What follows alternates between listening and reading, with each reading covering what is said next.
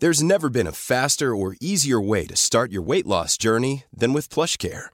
PlushCare accepts most insurance plans and gives you online access to board-certified physicians who can prescribe FDA-approved weight loss medications like Wigovi and Zepbound for those who qualify. Take charge of your health and speak with a board-certified physician about a weight loss plan that's right for you. Get started today at plushcare.com slash weight loss. That's plushcare.com slash weight loss. plushcare.com slash weight loss. Heraldo Radio. La HCL se comparte, se ve y ahora también se escucha. El dedo en la llaga. Había una vez un mundo en el que nadie creía.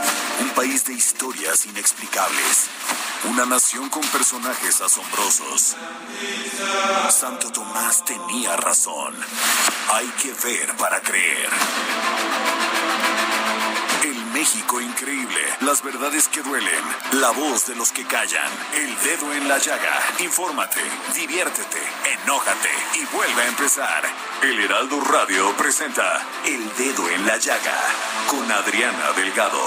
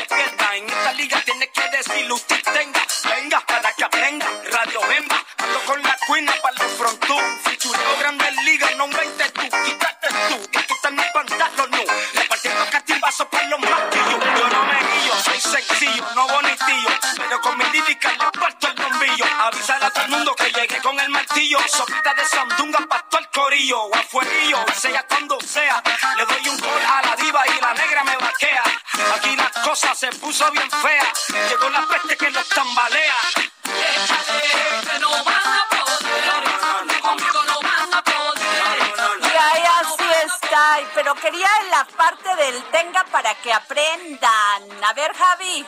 Venga para que aprenda. Venga para que aprenda. Radio los Pues así iniciamos este dedo en la llaga del primero de, de septiembre del 2021. Primero de septiembre 2021. Y sí, tenga usted para que aprenda la gran frase del día de hoy del presidente Andrés Manuel López Obrador durante su tercer informe de gobierno. ¿Y qué les cuento? Pues tenemos varios temas porque se va a poner buena esta mesa. Porque voy a tener al doctor José Antonio Crespo, analista político, al maestro Enrique Galván Ochoa, periodista, analista, autor de la, con- de la columna Dinero en la Jornada. Y acaba de entrar por esta puerta el señor Samuel Prieto. Muy buenas tardes, gracias por llegar tan temprano. y vamos a analizar el tercer informe del gobierno del presidente Andrés Manuel López Obrador, por si usted no tuvo la oportunidad de escucharlo. Esto empezó a las 10 de la mañana, mañana. en punto en Palacio Nacional y yo nada más vi a puro secretario de Estado. Sí, sí, muy limitada la asistencia, fueron solamente 40 personas en un salón Ajá, pequeño, ni siquiera fue en el patio central donde Eso se sí, hace Benito antes. Juárez detrás del presidente. Así, así es. Claro, es, su- la- es la figura ¿no? nacional de él, ¿no? El- el- el- su preferido, pues. Yo siempre he pensado que es Francisco y Madero, ¿eh? Eh, sí, aunque, vamos, Hace Madero más era más... referencias a Madero que a Benito Juárez, Sí, pero bueno. Aunque recordemos que en signo político los panistas usaban mucho a Madero como como digamos la parte de su escenografía, así es de que López Obrador decidió pues desprenderse un poco de ello, ¿no? Oye, pues muy bien, este, y voy a tener al maestro Enrique Galván, que está este, fuera del país, pero nos está contestando la llamada. A ver, bueno, José Antonio Crespo, doctor José Antonio Crespo, gracias por estar con nosotros en el dedo en la llaga. Con mucho gusto, Adrián. Eh, creo que ya conectaron con el maestro Enrique Galván. Muy buenas tardes, maestro Galván. ¿Todavía no? A ver. Bueno, eh, iniciaría eh, este análisis, José Antonio, con el sector energético, porque por, por, ahí empezó el presidente diciendo que al inicio de su administración las refinerías transformaban 511 mil barriles por día y ahora procesan 706 mil barriles diarios, es decir, 38% más. Este, y el reinicio de la construcción de la coquizadora de Tula Hidalgo es una buena noticia, porque se ampliará la producción de esta refinería en 70 mil barriles diarios. O sea, la joya de la corona del día de, de este día del tercer informe de gobierno, pues fue que el presidente presumió todo el tema en el del sector energético. José Antonio.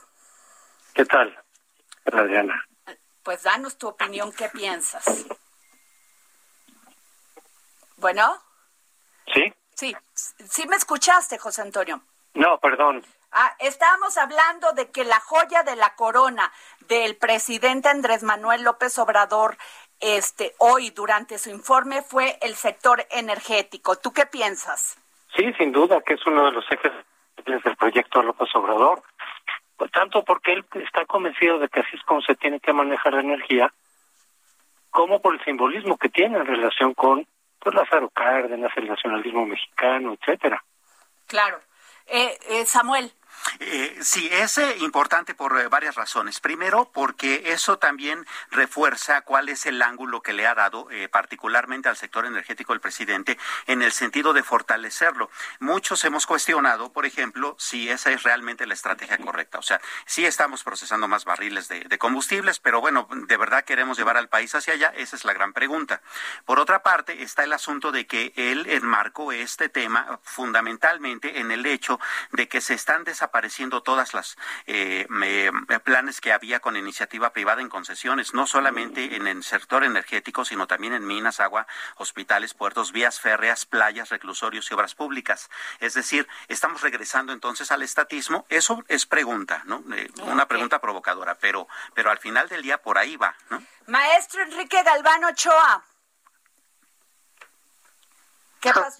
Queridísima ¿Cómo estás, queridísimo Enrique? ¿Cómo estamos hablando de, de lo que comentó el presidente Andrés Manuel López Obrador? Claro, eh, del el día de hoy en su tercer informe, sin perder, creo que ya se nos fue a ver el test.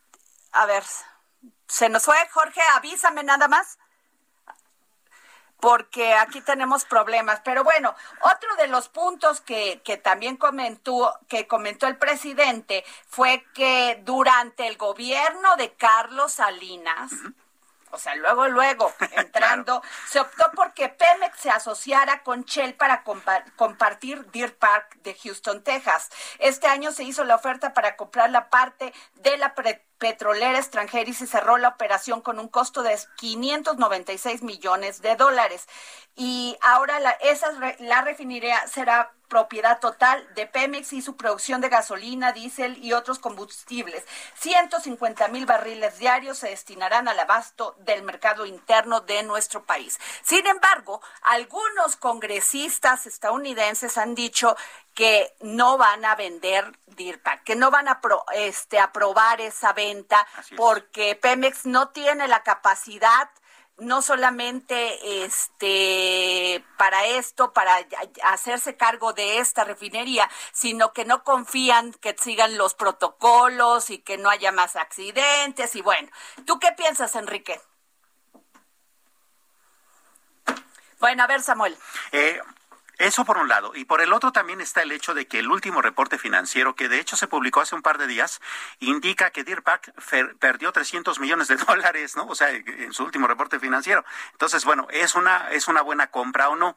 Ahora, había también una discusión de este lado, del lado mexicano, sobre si, bueno, eso va a permitir que tengamos una soberanía energética. Un propósito que, pues, parece ser razonable y loable. Pero entonces, eh, la, el gran cuestionamiento era, a ver, vamos a refinar allá y traer a México. Eso es una importación. O sea, técnicamente, este, aunque sea una producción para el mercado mexicano, eso es una importación. Entonces, no, no es cierto que vamos a tener, digamos, toda una soberanía eh, mexicana al respecto. ¿Qué va a pasar? Bueno, eh, lo que, eh, habrá que pasar por el filtro de los legisladores estadounidenses por un lado y por el otro, pues ver las condiciones en que opera. Ya tenemos a Enrique Galván. Enrique, por favor. Tarde, querida. Está un poco mala la comunicación, pero aquí a tus órdenes. Lo que te decía de Deer Pack y todo esto, no sé si me escuchaste. No, bueno, alcancé a escucharlo. se escucha muy mal. Déjame volverte a llamar. Este José Antonio Crespo, eh, esto que comentó el presidente y también pues sobre los contratos contratos leoninos que antes en los en los pasados sexenios gobiernos anteriores, pues el, el que perdía era el país y ganaban los empresarios por estos contratos leoninos. ¿Tú qué piensas? Sí, mira, lo que pasa es que yo creo que el presidente López Obrador confunde muy frecuentemente dos aspectos distintos. Uno es una estrategia política, en este caso de energética, y otra es que haya corrupción. Una cosa sería revisar la racionalidad por ejemplo, de privatizar en alguna medida o aceptar capital privado o dar contratos a empresas privadas para coadyuvar a la explotación del petróleo, etcétera, o refinación, como ahora se hace en Texas. Y otro es que haya corrupción. Corrupción hay en todos lados o puede haber en todos lados, en cualquier modelo. No me digan que no había corrupción en el modelo energético de los años 50 y 60, con muchos de los funcionarios, con los sindicatos. Ahí estuvo Jorge Díaz Serrano en la cárcel y todavía no iniciaba el neoliberalismo. Eh, entonces son cosas distintas. Hay corrupción, hay que atacarla, hay que acotarla, hay que castigarla, pero eso no implica que el modelo necesariamente esté mal. Y tampoco lo digo del otro modelo, en el, modelo estatista, pues claro, les repito que sí había corrupción y no por eso necesariamente el modelo podía no funcionar. Si funciona o no funciona es por razones técnicas, no porque haya corrupción.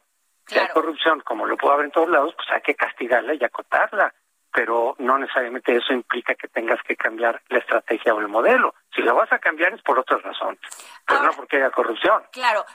yo te quiero preguntar, José Antonio, tú que eres un gran académico, ¿cómo entiendes tú para nuestros radioescuchas, para la gente de común y corriente como yo que andamos en la calle, cómo entiendes tú el neoliberalismo del presidente Andrés Manuel López Obrador? Pues sí, eso es parte de las contradicciones en su discurso todo lo que es neoliberalismo, lo que huele a neoliberalismo está mal, absolutamente todo es el origen de todos los problemas del país, como si antes del neoliberalismo no hubiera ninguno de esos problemas. Es, es, es un, un discurso muy, muy, muy maniqueo, muy, muy, muy simplista, pero que le funciona a mucha gente. Mucha gente pues lo compra precisamente por ser muy simple, pero no, no se corresponde con la realidad. Y por otro lado, de pronto hay algunas políticas económicas que el presidente López Obrador aplica y que paradójicamente buena parte de lo que presumió hoy en términos de estabilidad económica, en términos de que la moneda pues no se ha disparado, el, tipo de cambio, etcétera, pues responden en buena parte a muchas de las recetas neoliberales que él nunca va a reconocer que eso sea. Pero eh, hay una paradoja en eso. Eh, sí hay cosas que funcionan, otras no, otras que se pueden corregir. La corrupción, por supuesto, se debe de castigar, pero no es todo bueno o todo malo. Entonces, tan es así que ahí está el Tratado de Libre Comercio. Recordemos cómo el original Tratado de Libre Comercio con Estados Unidos fue muy atacado por la izquierda, incluido PRD y demás.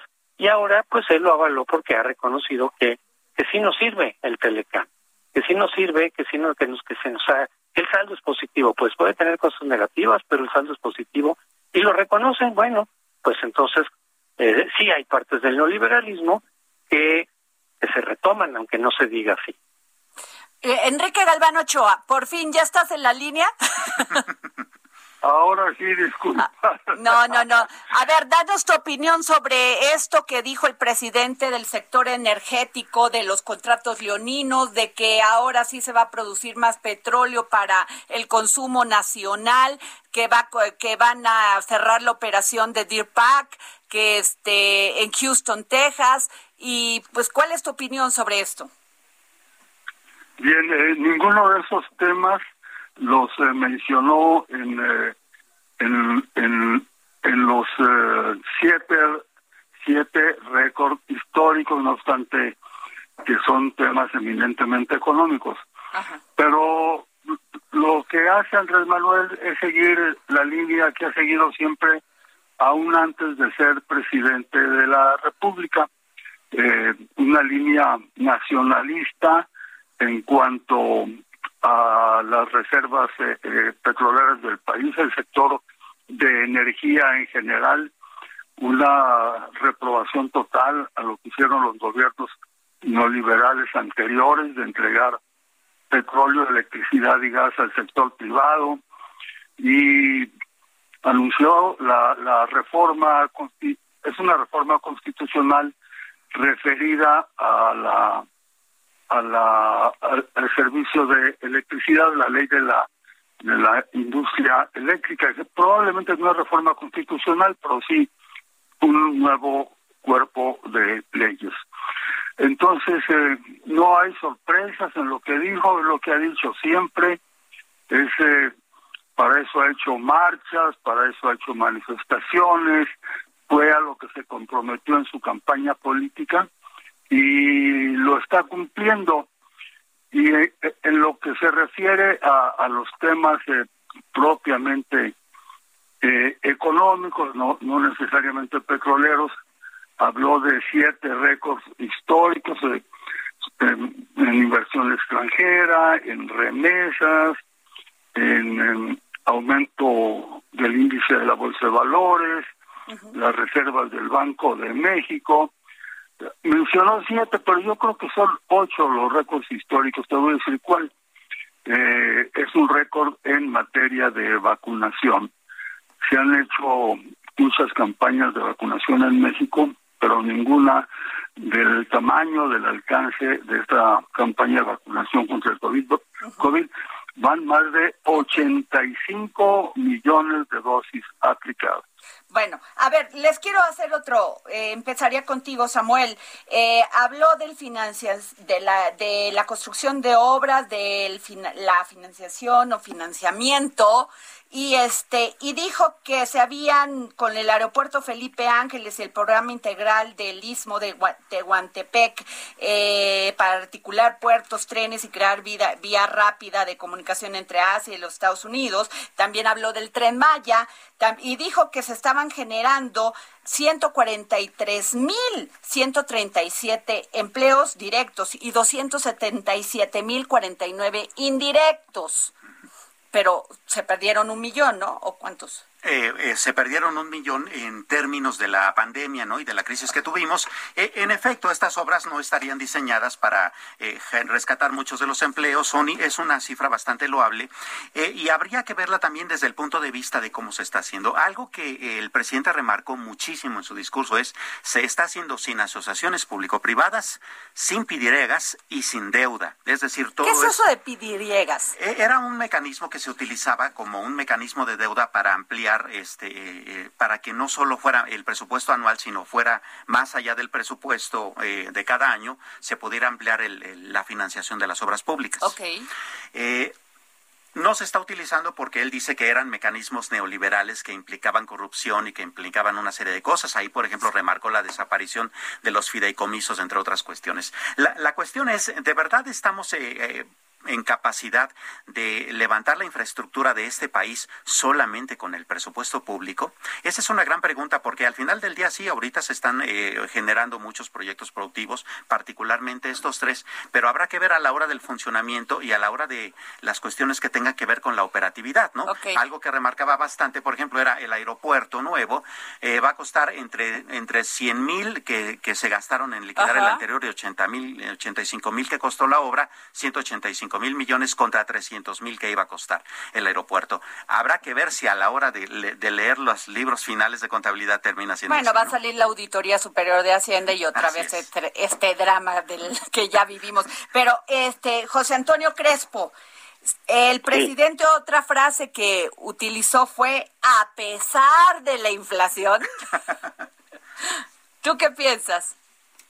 Bueno, pues sí, efectivamente la inflación ha crecido en, los últimos meses, también derivado de muchos factores. eh, pero se ha mantenido dentro de ciertos límites aceptables. Como decíamos, la estabilidad económica en general se ha mantenido bien.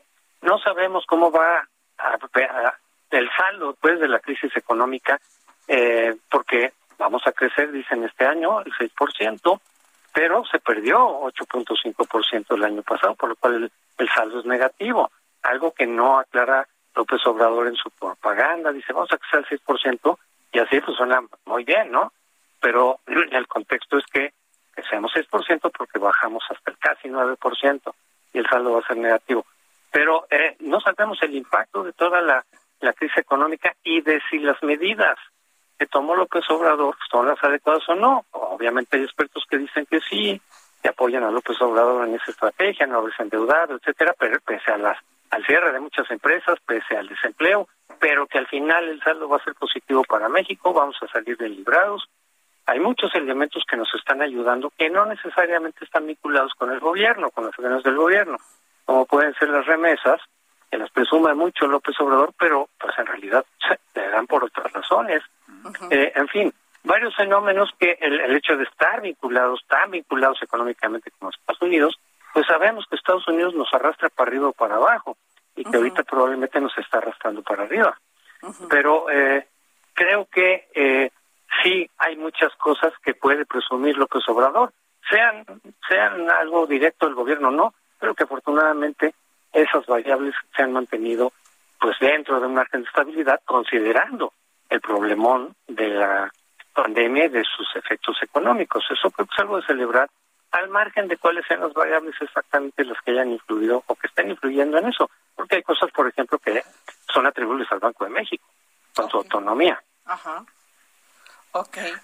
Este, eh, Enrique Galván Ochoa, eh, eh el plan de infraestructura que presentó Biden hace dos meses, pues sí nos está nos está ayudando. Pero también el presidente dijo que no se han aumentado en términos reales los precios de la gasolina, el diésel, diésel y la electricidad. Este que al gas ha subido un poco por encima de la inflación, pero que pronto vamos a corregir ese aumento. ¿Tú qué piensas, Enrique? Eh, quisiera ir un momentito atrás. Eh, no, no, ha, dicho el presidente que está en contra de la inversión privada.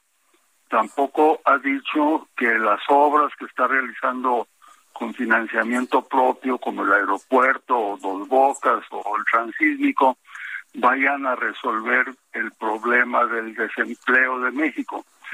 Al contrario, eh, ha firmado el gobierno eh, en varios trámites, en varios eh, tramos y gestiones, una serie de planes de inversión con el sector privado que supongo que se están realizando. Ayer han participado compañías importantes y los convenios o los acuerdos los han firmado las organizaciones empresariales.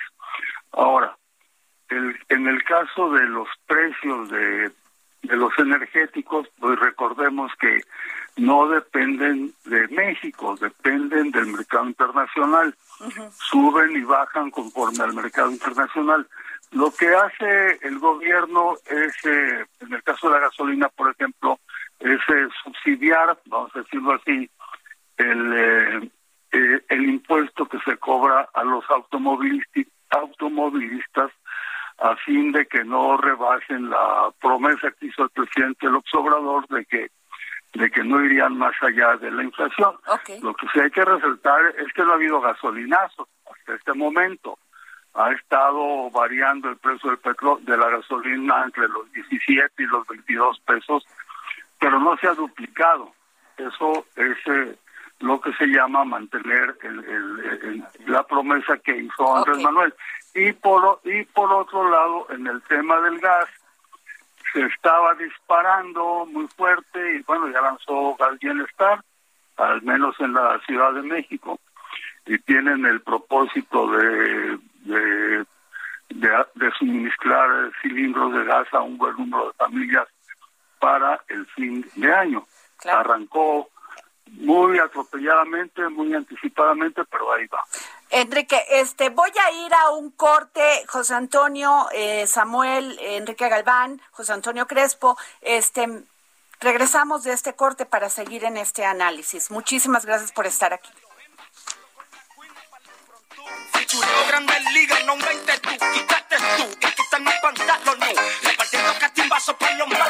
Yo no me guillo, soy sencillo, no bonitillo, pero con mi. Avisar a todo el mundo que llegué con el martillo, sopita de sandunga pa' todo el corillo, o a fueguillo, sea cuando sea, le doy un gol a la diva y la negra me vaquea. Aquí la cosa se puso bien fea, llegó la peste que los tambalea. Venga, para que aprenda, Radio Bemba, ando con la cuina para el frontón. Sigue a Adriana Delgado en su cuenta de Twitter. Arroba Adri Delgado Ruiz. Además, te invitamos a enviar tus opiniones y comentarios en texto o por mensaje de audio a través de WhatsApp al 55 2544 3334. Y si quieres escuchar El Dedo en la Llaga de El Heraldo Radio en cualquier momento y donde quiera que te encuentres, descarga el podcast disponible en Spotify y iTunes. Heraldo Radio, la H que sí suena y ahora también se escucha.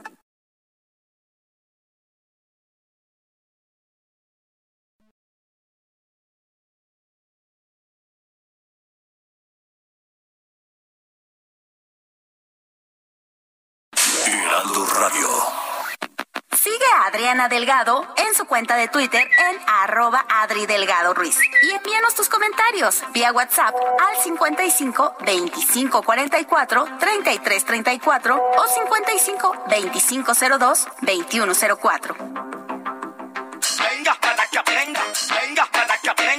Bueno, y regresamos aquí al programa, es su programa favorito, El Dedo en la Llaga. Y estamos en esta mesa de análisis del tercer informe de gobierno del presidente Andrés Manuel López Obrador. Tengo en la línea al doctor José Antonio Crespo, analista político, el maestro Enrique Galván Ochoa, periodista, columnista del, del La Jornada, y a Samuel Prieto, bueno, comentarista, documentalista, columnista, todo. Pero, a ver, eh, quiero dejarles para que escuchen la opinión de Jesús Zambrano, presidente nacional del PRD. Que está reprobado eh, al eh, casi cumplir su tercer año de gobierno. Eh, no tiene nada esencial de qué ufanarse. No ha resuelto uno solo de los grandes y graves problemas con los que se encontró cuando arribó al gobierno hace tres años, ni el económico, una economía deprimida, pérdida de empleos, incapacidad por necedad de salvar empresas que han quebrado, centenares de miles con millones de empleos per- perdidos y millones de ingresos que dejaron de entrar las familias por la vía de algún apoyo especial y alguna medida de emergencia económica, una pésima atención a la pandemia por el coronavirus, ya más de 250 mil muertes reconocidas oficialmente y más de 3 millones de contagios y siguen diciendo que las cosas van bien. Bueno, eso dijo Jesús Zambrano, presidente nacional del PRD. Y también el presidente dijo, gracias a las remesas y a los apoyos de los programas de bienestar que llegan y se aplican de abajo hacia arriba, de los pobres hacia, hacia la cúpula de la pirámide poblacional y también habló de estos créditos que se entregaron, tres millones de créditos a pequeñas empresas del sector formal e informal. ¿Fue suficiente e insuficiente, Samuel Preto? Eh, Vaya, hay que verlo desde el punto de vista de la intención. Desde, desde el punto de vista de la intención, pues está interesante 3 millones de créditos, pero recordemos que muchos de ellos eran chiquitos, eran de 25 mil, eran de 10 mil, eh, y muchas de las empresas dijeron, híjole, mejor no lo tomo porque pues primero me voy a endeudar más y segundo no me alcanza como para arra- arrancar nada. Entonces, de hecho, una buena parte de las empresas no los tomaron. Y por otra parte está el asunto de que si bien es cierto que han tratado de eh, eh, darle fuerte al asunto de la inscripción de hogares mexicanos a, la, a los programas sociales, el presidente mismo dijo que el 70% de los hogares mexicanos están inscritos a algo, ¿no?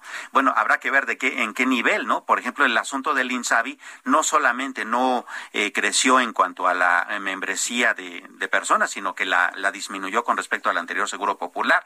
Entonces, ¿cuáles son los programas de bienestar que están realmente impactando y cuáles son los que están permitiendo que la economía eh, realmente levante el vuelo? Porque no se está viendo en términos eh, técnicos. ¿no? José Antonio Crespo, el presidente dijo que en el tiempo que llevamos en el gobierno, bueno, él se redujo el robo de combustibles, el llamado huachicol, dijo de automóviles y de vehículos y de todo esto. Pero sí dijo, tenemos una deuda con el tema de los feminicidios. y yo ahí me pregunto, somos las, las mujeres en este país, pues somos ya el 52, 53% mayoría. Pues es una deuda con la mitad de la población, ¿o no? Sí, desde luego. Y muchos de los datos de crímenes, etcétera, han, se han reducido algunos poquito, otros un poco más. Del huachicol yo no estoy seguro que sea ese porcentaje. Ojalá lo fuera, pero de pronto te sigues enterando por aquí por allá de que ese, ese operativo, esos operativos siguen, pero bueno, no lo sé, no tengo los elementos para saber si eso es correcto o no. Pero sí, muchos otros han disminuido, unos muy poquito, otros, por ejemplo, los relacionados con la narcoviolencia, dice, están muy arriba, así me lo dejaron. Sí, es verdad, en buena parte sí, sí, estaban ya muy arriba cuando él tomó el poder. Claro. Pero se han estancado, es decir, se han una línea ya curva. Eso es un, un avance, sí, porque podría seguir creciendo. ¿Es suficiente? No. Eh, y entonces, eh, pues el saldo de todas estas cuestiones es un poco regular. Desde luego que no es la solución profunda y no es fácil conseguirla. Eso decían muchos expertos cuando veían las propuestas para combatir el narcotráfico, por ejemplo, del Observador, decían, pues si no es tan fácil, o sea, no, no le estamos exigiendo que resuelva las cosas con magia, porque no está fácil, pero muchas de las propuestas que él hacía y que confiaba mucho en ellas, pues los expertos decían, no va a funcionar, eso es muy poquito, eso no, no está tan directamente relacionado.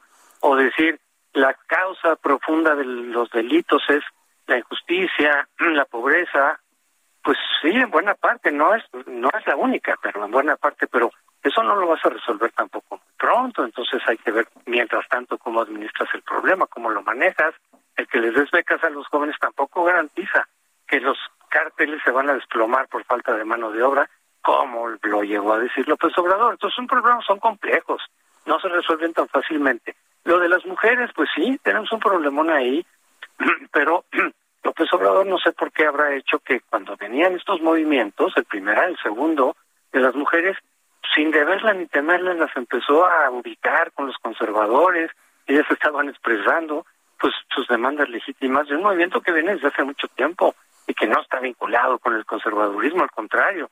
Y de pronto, pues como que le estaban reclamando a él o así lo sintió, o en parte era decir, bueno, es que las autoridades tienen que ser algo al respecto, como que lo sintió ya un ataque directo y reaccionó descalificándola, confrontándose, este, y creo que eso fue un error político, porque las mujeres también, incluso muchas cercanas a él, muchas que lo han seguido desde hace mucho tiempo, pues salieron a decir, oiga, no, señor presidente, nosotros no tenemos nada que ver con el PAN o con el conservadurismo, tenemos nuestras causas propias y no nos dejamos manipular. O sea, lo sintieron incluso como una ofensa.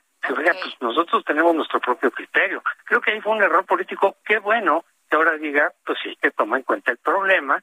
Yo creo que otra ofensa, desde mi punto de vista, al movimiento como tal, pues fue la insistencia de poner a Salgado Macedonio, que no quedó como candidato por otras razones de tipo administrativo, pero él insistió y insistió y decía, no, pues están inventando cosas cuando la denuncia venía de cinco años atrás.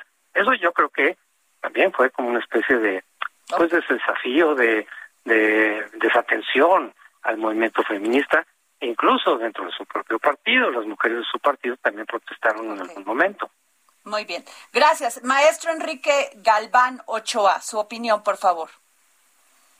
Aquí estoy a tus órdenes. Su opinión sobre este tema de la de la seguridad, sobre el tema de los feminicidios, sobre el tema de que se que el presidente dice que pues el llamado huachicol eh, se está erradicando. ¿Qué piensas, Enrique?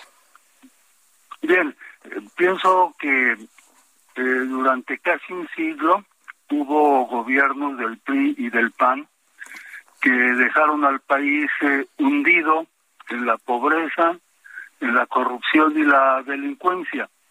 Y no creo que sea justo pedirle a una, a una nueva administración de cualquier partido que sea que en tres años resuelva los problemas que se crearon a lo largo de pues prácticamente un siglo. Y eso por un lado. Por otro lado, yo no he escuchado que Andrés diga que están resueltas eh, las eh, necesidades del, eh, del, país eh, por completo. Él dice que de los 100 compromisos que hizo, ha cumplido 98. Pero en esos 100 compromisos, si los revisamos, no están incluidas todas las necesidades del pueblo mexicano. Ha habido mejorías en algunas cosas, ha habido avances importantes en otras cosas, no ha habido avances en otras, pero yo creo que es un gobierno que, que va hacia adelante y una de las eh, muestras de que así es es que pues la oposición no ha podido levantar un frente de resistencia o, o de oposición fuerte contra él, sigue minimizada como quedó después de la elección del 2018. Ok, este Samuel. Eh, es una cuestión eh, de revisar los números en una globalidad. A ver, cuando eh, a un país se le revisa su seguridad eh, pública, el, parámetro, digamos, más específico tiene que ver con los homicidios. El propio presidente dijo que los homicidios en este país únicamente se han reducido un 0.5%. De ahí, por ejemplo, como bien mencionabas, que los feminicidios no solamente no se han reducido, sino que aumentaron 13%. Y sí, eh, tiene mucho que ver con cultura, con herencia, pero también tiene que ver con estrategia, ¿no? Hablábamos, por ejemplo, sobre cómo eh, descalificaba las manifestaciones de las feministas, eh, cómo impulsó candidatos que habían sido acusados de, de, haber abusado de, de, mujeres. Entonces, vamos, eh, habría que revisar hasta qué punto también la administración actual está eh, trabajando eh, al respecto, ¿no? Otros delitos que se han detenido, eh, vehículos, eh, robo de vehículos 28%, secuestro 28% también, pero ha aumentado en esa misma proporción la, la, extorsión y el robo a transporte público, que el robo a transporte público además eh, a las personas en transporte público habla mucho también de cierta desesperación de las personas que están viviendo una crisis económica. Sí es cierto que hay mucha descomposición social, que hay bastantes eh, bandas del crimen organizado metidas en esto, pero también eh, permite un poco medir y pulsar hasta qué punto hay un cierto nivel de desesperación. Okay. Entonces, bueno, eh, es cierto, tenemos mucha eh, mucha herencia en ese sentido, pero ¿qué estamos haciendo realmente al respecto? No? Ok, vamos a escuchar un, la opinión del senador Damián Cepeda, es presidente nacional del PAN, senador, este, sobre qué opina de este tercer informe. El presidente López Obrador presenta su informe y parece que vive en un mundo paralelo. Presenta un México que simplemente no existe. A tres años de gobierno habla de récords históricos, de una transformación, de 98 de 100 compromisos cumplidos. Pues si eso fuera así, no fuera diferente, pero desgraciadamente no solo no se ha sino que se ha retrocedido. En materia de inseguridad, por más que se esfuerce en disfrazarlo, estamos en los momentos más violentos que nunca. En materia de empleo, se dejó quebrar a cientos de miles de empresas, se perdieron millones de empleos. En materia de pobreza, más de 50 millones de mexicanos no tienen para comer al día en México. En materia de salud, destruyó el Seguro Popular, pero lo cambió por nada, por falta de medicina, falta de atención. Divide todos los días a los mexicanos y quizá lo más grave, sigue utilizando la justicia con fines políticos. No, México está muy lejos de ser el México que hoy Andrés Manuel le platicó a los mexicanos. Tema, el tema de combate a la corrupción, José Antonio Crespo.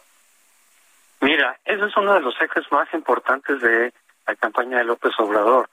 Él lo, lo dijo siempre, lo ha dicho, lo repite una y otra vez. Es uno de los peores males de nuestro país, sin duda, y la impunidad que van de la mano. Yo no veo que se esté combatiendo en serio. Yo veo que este, aparece el tema de corrupción todo el tiempo, todos los días, pero no veo un combate serio, frontal. Claro, me pueden decir, están limpiando la administración pública, muchas instituciones donde había corrupción ya se tomaron las medidas. Bueno, habrá que ver con, con el tiempo si son eficaces o no, qué bueno que se haga, pero el combate a la corrupción tiene que pasar por también el fin de la impunidad. Uh -huh. Esa fue también una bandera importante de López Obrador. Y él criticaba a los otros gobiernos anteriores de que se quedaban con uno o dos nada más. eh, chivos expiatorios de nivel medio que no se llegaba hasta arriba. Pues yo no veo algo muy distinto. Ahora ya llevamos tres años y bueno, Rosario Robles y la forma que le aplican la ley, con muchas dudas, debido proceso, una enemistad personal también.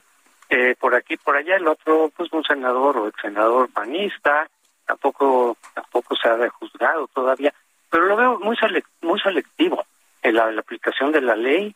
Este, del otro lado aparecen ahí eh, algunos cercanos, algunos de su gobierno, algunos aliados, donde hay indicios de algo que podría ser ilícito y no pasa nada. Es decir, el combate a la corrupción exige una aplicación sistemática de la ley, no quiero decir que sería brujas, pero sí, a muchos casos de corrupción, sean quienes sean, sean del partido que sean. Lo dice López Obrador en su discurso todo el tiempo, pero a la hora de ver la aplicación, pues no lo vemos muy claro. Y yo creo que el momento en el que en México se juzgue a un presidente, desde luego sobre la base de que haya incurrido en corrupción y se le demuestre debidamente, ese va a ser un cambio importante, ese sí va a ser un día histórico, eh, porque ese será un, un precedente importantísimo que ya hemos visto en otros países de América Latina y aquí no. Aquí ha habido pactos de impunidad de un presidente a otro entre los priistas, panistas, y ahora muchos suponemos que también lo hubo con Peña Nieto. Claro, suponemos porque no nadie va a enseñarnos un acuerdo firmado por notario ni nada. Pero él le ofreció, hay que recordarnos que López Obrador, desde 2016, en su libro de ese año, dijo, yo no me voy a ir por las venganzas ni las persecuciones, palabras más, palabras menos. Si me dejan llegar bien, sin problema, nos olvidamos y nos concentramos en el futuro. Y a lo largo de la campaña también lo dijo varias veces. Entonces, bueno, si existe eso, pues entonces no se va a llegar a Peña Nieto, aunque hay muchísimos elementos para pensar. Que Peña Nieto estuvo vinculado desde luego en Odebrecht, en estafa maestra, eh, en la Casa Blanca casi que sale una cosa menor, lo del espionaje telefónico que nos enteramos recientemente, hay elementos, lo que no sé es si hay la voluntad eh, para realmente aplicar la ley. Y entonces sí, podremos decir que vamos avanzando de manera importante porque con eso termino, si nos quedamos en el mismo esquema que aplicaban los pristas, de, selectiva, uno que otro por aquí, casi siempre enemigos o adversarios del presidente en turno, pues ya vimos después de cuántos años que no sirve de gran cosa. En la Madrid hablaba de la renovación moral también y metió la cárcel a un par por ahí, pero eso no sirve. Tiene que ser ya realmente un combate en serio contra la impunidad y castigar a quien haya que castigar. Si no, pues no vamos a salir de, esto. ¿eh? Maestro Enrique Galván Ochoa. Aquí estoy. Combate a la corrupción. Eh, hasta el sexenio pasado, el presidente de la República era el jefe del Procurador General de Justicia. Hubo una reforma constitucional y se creó la Fiscalía General, que es autónoma, completamente independiente al presidente de la República. Estoy de acuerdo en que la Fiscalía nos ha quedado mucho a deber en combate a la corrupción, aun cuando hay una hay una subfiscalía, vamos a decirlo de esa manera, una fiscalía anticorrupción que no sabemos qué hace, sabemos que existe, no sabemos qué hace, no hay resultados.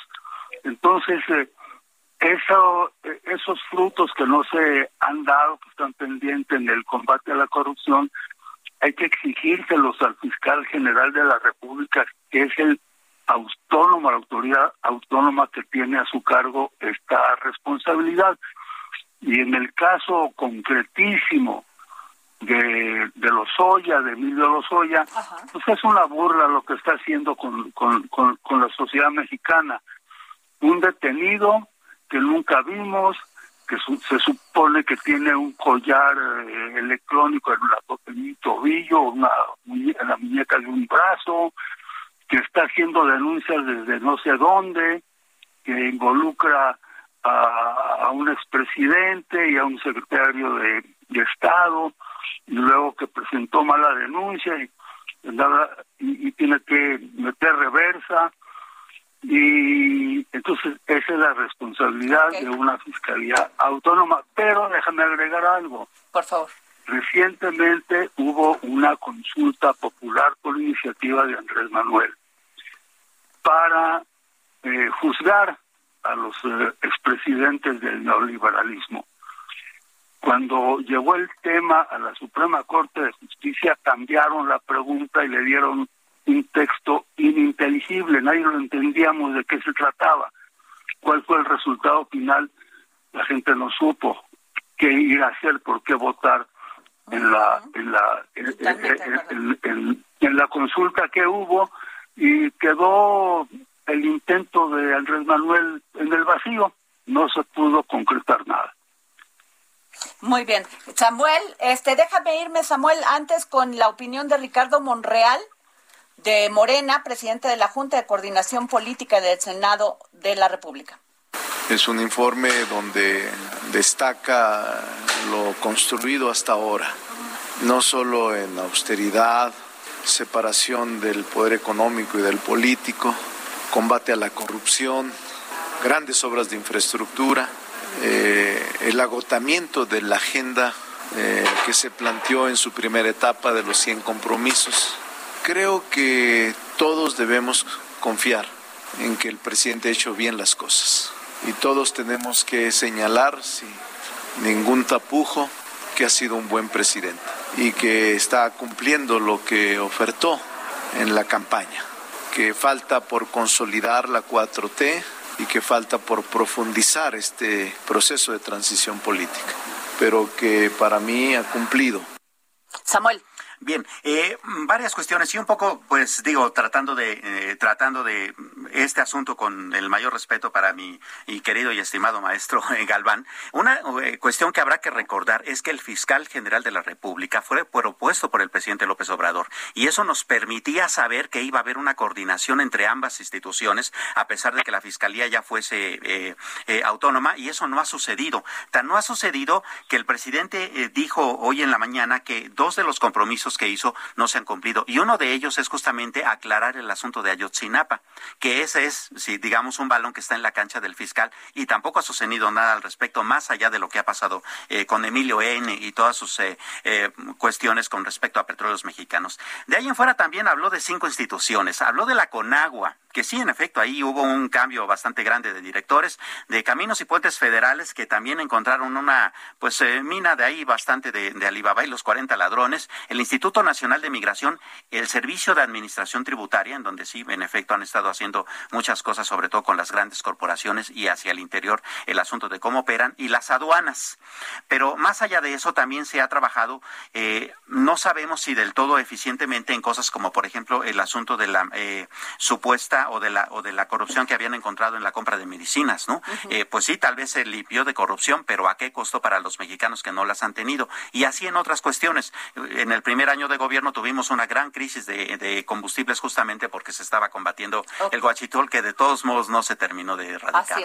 Tenemos este eh, 40 segundos para despedir, este, perdón, eh, para cada uno de ustedes. Doctor José Antonio Crespo, analista político, en 40 segundos danos tu última opinión, por favor. Mi opinión es de que se va a complicar políticamente la segunda mitad del sexenio por varias razones, porque la segunda mitad siempre es más complicada, porque va en descenso la, la fuerza, el poder del presidente, porque ya no tienen la mayoría calificada que llegaron a tener prácticamente en la primera mitad, se les va a dificultar las reformas que faltan y que de acuerdo con López Obrador son muy importantes. La eléctrica, la electoral, que le da mucha importancia, la de la Guardia Nacional, y también, pues ya la sucesión, cada vez vamos a ir viendo cómo se va moviendo, va a haber patadas dentro del partido, me imagino, oficial, la oposición a ver cómo se organiza o no se organiza, pero sí creo que vamos a ver una segunda mitad un poco más conflictiva que la primera mitad, y ojalá que los proyectos, los que están avanzando y los que no tanto, pues se puedan profundizar y que esta situación política eh, no entorpezca no pesca pues el hecho de que se haga lo que se tiene que hacer para sacar un buen resultado de gobierno. Gracias, doctor José Antonio Crespo. Este maestro Enrique Galván, 8 en 40 segundos, por favor, su opinión. Mi opinión es que el principal logro en estos tres años eh, del gobierno de Andrés Manuel es eh, el éxito de la vacunación, que hayan vacunado ya a 85 millones de mexicanas y mexicanos, Eh, los críticos decían que esa meta se iba a alcanzar hasta el año próximo y vemos que ya se alcanzó. Y recientemente el INEGI dio a conocer el número de muertos, de, de fallecimientos que lamentablemente ha habido eh, globalmente, pero nos debe el dato de cuántas personas han salvado la vida gracias a la vacunación. Muy bien. Gracias. Este, nos vamos con Samuel Prieto. Samuel en 40 segundos. Yo solamente dejaría más bien sobre la mesa el deseo de que eh, recuperemos la unidad nacional, ¿no? Estamos muy polarizados y buena parte y buena parte de los factores que polarizan a este país es justamente la manera en que se está llevando la administración pública federal. Si nosotros resolvemos eso como mexicanos, seguramente podemos avanzar de mejor manera eh, frente a los retos que nos va a presentar muy fuertes la segunda mitad del sexenio. Bueno, y nos vamos con la última opinión. Gracias por estar en esta mesa con el senador Manuel Añorbe. Y con esto despedimos este programa y este análisis del tercer informe de gobierno del presidente Andrés Manuel López Obrador. Quiero comentarte que fue un informe con, obviamente, algunas eh, cifras que faltaron en términos de que no se ha cumplido el objetivo de bajar los índices de inseguridad en el país. Para eso se le dio al presidente de la República la Guardia Nacional. Por supuesto que tampoco hay que criticar yo soy un opositor. El Heraldo Radio presentó El Dedo en la Llaga con Adriana Delgado. Heraldo Radio, la HCL se comparte, se ve y ahora también se escucha. Even when we're on a budget, we still deserve nice things. Quince is a place to scoop up stunning high-end goods for 50 to 80% less than similar brands. They have buttery soft cashmere sweaters starting at $50, luxurious Italian leather bags, and so much more. Plus, Quince only works with factories that use safe, ethical, and responsible manufacturing. Get the high-end goods you'll love without the high price tag with Quince. Go to quince.com/style for free shipping and 365-day returns.